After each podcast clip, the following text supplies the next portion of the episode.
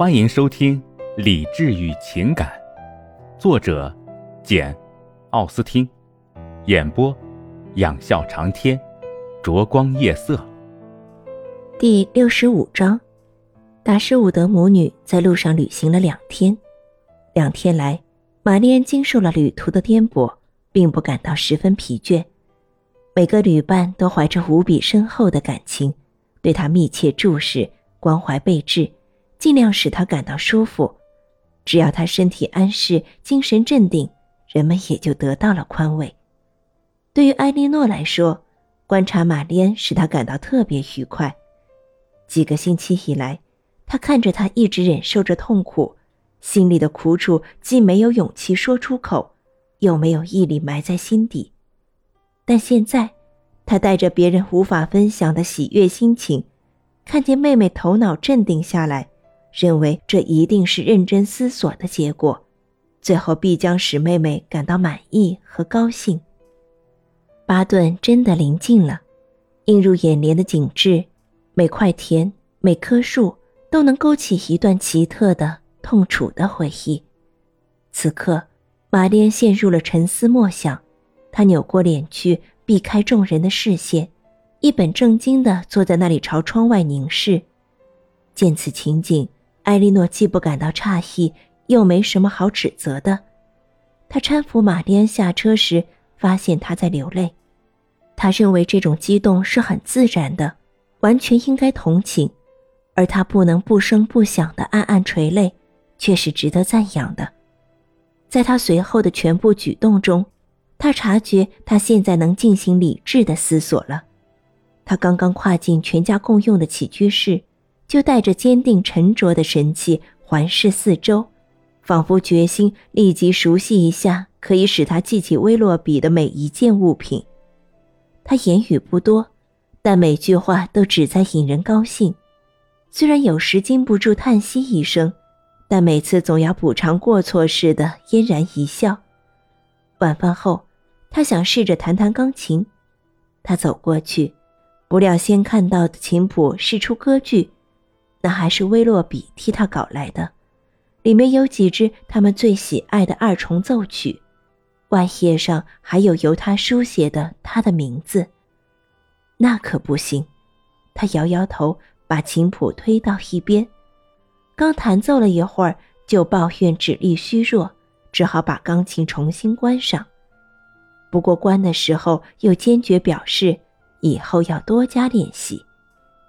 第二天早晨。这种令人快乐的迹象并没有减少，相反，经过休息，他的身心都得到了增强，言谈举止显得更有精神。他期望玛格丽特快点回来，说起全家人又要欢聚一堂，大家同消遣共娱乐，可谓理想中的唯一幸福。玛丽安说：“等天气晴下来，我恢复了体力之后。”我们每天一起散步，走得远远的。我们要走到丘陵边缘的农场，看看那些孩子们怎么样了。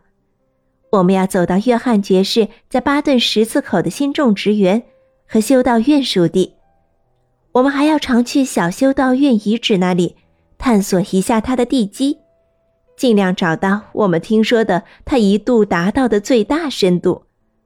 我知道我们会快乐的，我知道。我们会愉愉快快的度过这个夏天。我的意思是说，我们绝不能晚于六点钟起床。从那时起，直到吃晚饭，我要把每时每刻都用在音乐和读书上。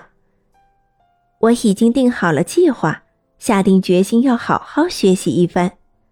我们自己的书房我很熟悉，除了消遣之类的书籍，找不到别的书。不过。巴顿庄园有许多书值得一读，我还知道，从布兰登上校那里可以借到更新的书。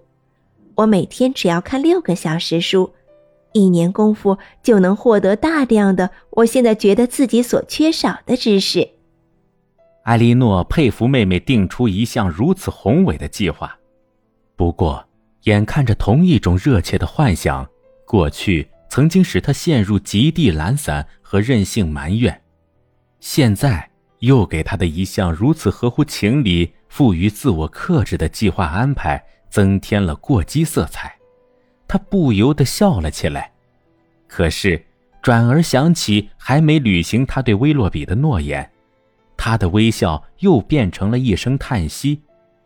他担心，他把那些事情一告诉玛丽安，可能再次让他心神不安，至少会暂时断送他那忙碌而平静的美好前景。因此，他还是想把这不幸的时刻向后推迟。决心等妹妹身体完全康复，再定个时间告诉她。但是决心下定后又违背了。玛丽安在家里待了两三天，天气一直不够好，像她这样的病号哪里敢出去？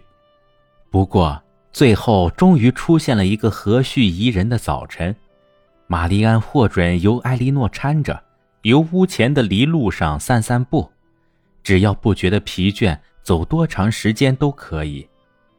姐妹俩出发了。因为玛丽安自从生病以来一直没有活动过，身体还很虚弱，所以两人不得不慢慢行走。刚走过屋角，到达可以对屋后的大山一览无余的地方，玛丽安停下脚步，举目朝山上望去。她用一只手指去，然后平静地说道：“那儿。”就在那儿，就在那道高岗上，我摔倒了，而且第一次见到了威洛比。说到最后三个字，他的声音低沉了下来，但随即又恢复了正常，接着说道：“我高兴的发现，我见到这个地方一点儿也不感到痛苦。艾莉诺，我们还能谈论这件事吗？还是这样谈论是错误的？我希望。”我现在可以谈了，照理也该谈谈。艾莉诺亲切的要求他有话直说。玛丽安说：“至于懊悔，就他而论，我早已懊悔过了。我不想跟你谈论我以往对他的看法，而只想谈谈现在的看法。现在，如果有一点我可以感到满意的话，如果我可以认为他并非总是在演戏。”总是在欺骗我。然而最重要的是，如果我可以相信，他从来没有像我有时想象的那样缺德透顶，因为那个不幸姑娘的遭遇。他顿住了。艾莉诺一听这话，如获至宝，欣喜的答道：“你若是可以相信这一点，你以为你心里就会平静了？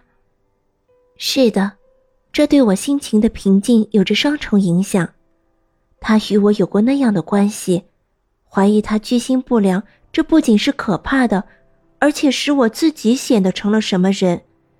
像我这样的处境，只有极不体面、极不慎重的乱表钟情，才能使我遭受。那么，你想如何解释他的行为呢？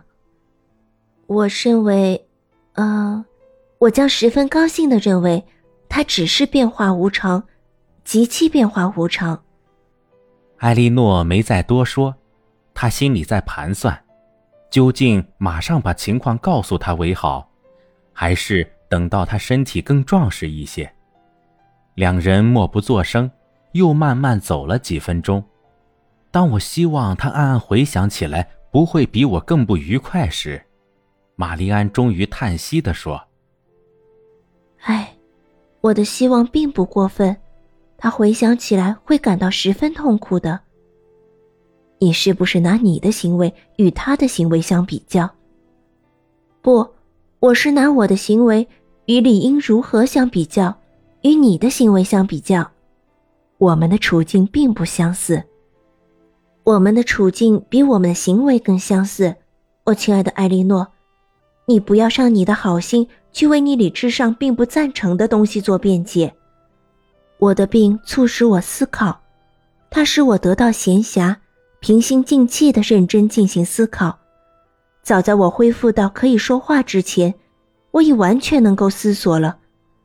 我细想过去，发现自从我们去年秋天与他开始结识以来，我的一系列行动对自己是轻率的。对别人是不厚道的。